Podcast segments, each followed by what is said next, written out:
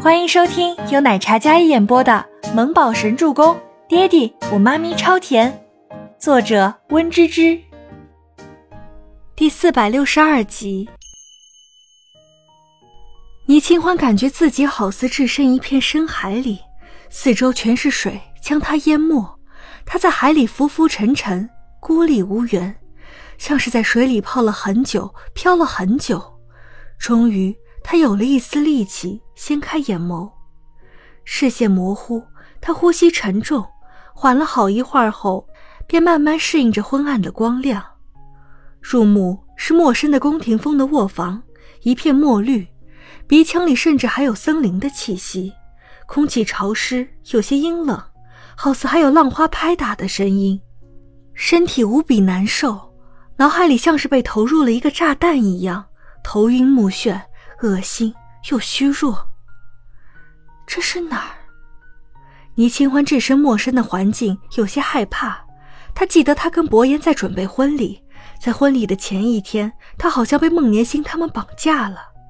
想到绑架，倪清欢想要立马起身，从这个陌生的环境里逃离，可四肢无力，她没有半点力气，想叫老公，但嗓子里也发不出声音似的。不仅如此。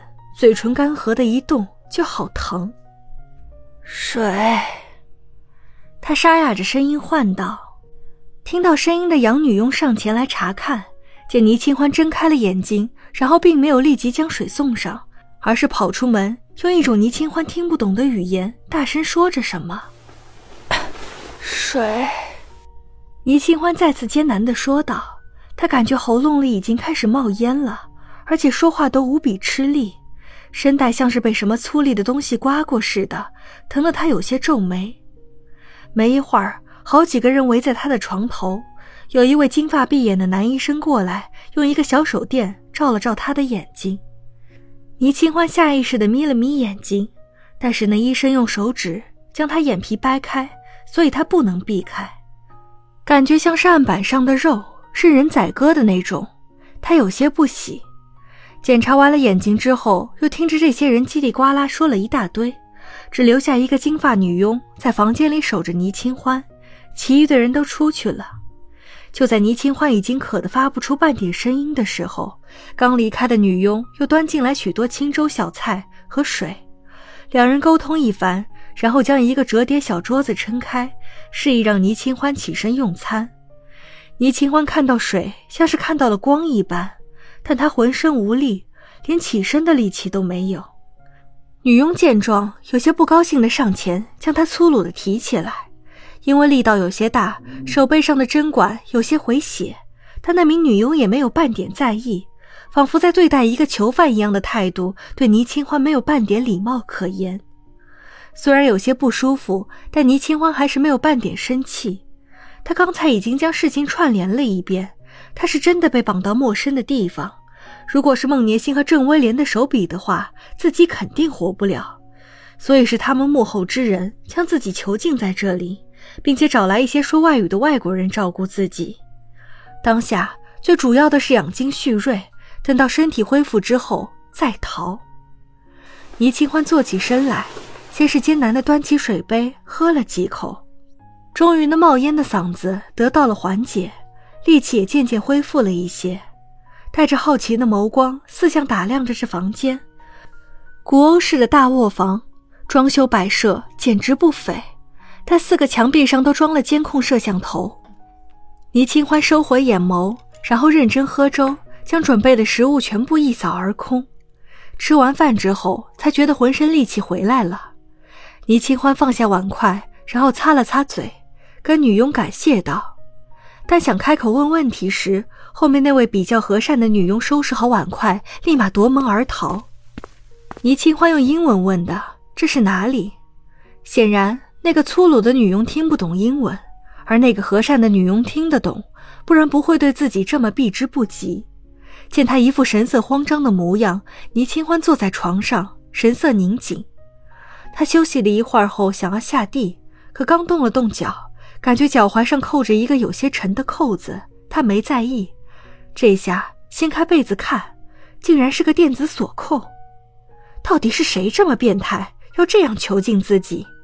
监控，电子定位监控，如此一来，他就算走到天涯海角，都会被定位追踪。倪清欢心中升起一抹愤怒，无处发泄，只能沉着一张小脸，看着让人反感至极的环境。希望伯言能早些找到自己，他想回家，想他，想周周，想家人朋友。他还准备做最美的新娘，嫁给他。倪清欢对电子锁不了解，他将手背上的书页扯掉，然后在房间里这看看那里看看。这个房间里给自己准备的东西很齐全，换洗衣物、女孩的护肤品什么的应有尽有。找了一套睡衣，然后走进浴室。倪清欢将带着电子锁的脚先泡到水里，试图通过泡水将这个玩意儿弄坏掉。可泡了约摸十分钟，那上面的灯还是在闪烁。没有丝毫影响到的那种，看来这应该是防水的。倪清欢选择放弃，还是先泡个澡，将身上洗干净。洗澡的时候检查了身上，没有受伤和侵犯，所以这个人绑架自己，应该只是为了威胁伯言吧。浴室里雾气氤氲，他那张消瘦的小脸氤氲在雾气里，眉眼有几分愁容。因为身处异地，所以并不敢多洗。倪清欢泡了一会儿，便走出来了。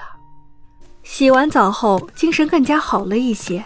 他一边擦拭着头发，一边走到窗边，站在窗边望过去，外面一片昏暗，但是嗅觉和听觉能判断这里应该是海边。但周围有一片小树林，这里又是哪里？